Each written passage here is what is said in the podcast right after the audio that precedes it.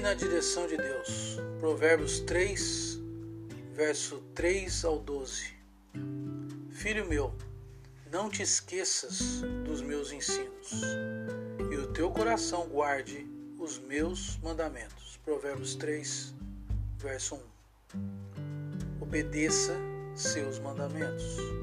Só Deus sabe qual é a melhor maneira de atingir o nosso coração e nos dirigir em caminhos tranquilos. Verso 6 do capítulo 3 de Provérbios.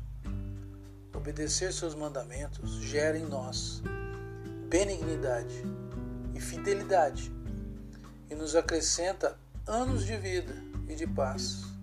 Verso 2 do capítulo 3 de Provérbios.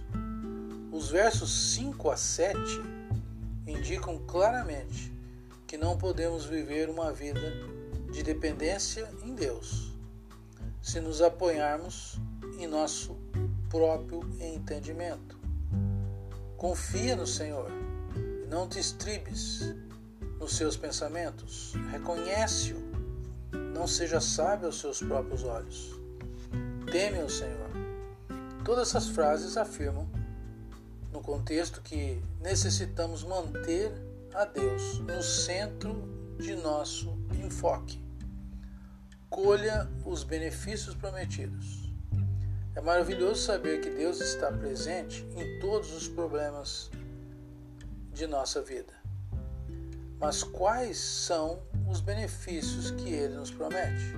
No verso 8 desse capítulo 3 de Provérbios, a saúde, sua mão estará sempre conosco em nosso bem-estar físico. Verso 10, o benefício da renda a promessa da provisão de Deus. Deus se coloca numa relação de pai para com os filhos. Verso 11 e 12. E o pai quer o melhor para os seus filhos. O cristão tem toda a razão de colocar sua confiança em Deus. Ele nos deu tudo o que necessitamos para viver vidas em segurança, sem tropeçar o nosso pé. Verso 23. Ele nos dará a sabedoria que precisamos para tratar com as complexidades da vida.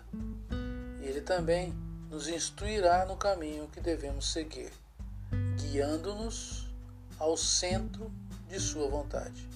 Graça e paz. Esse é Alfredo. Deus te abençoe.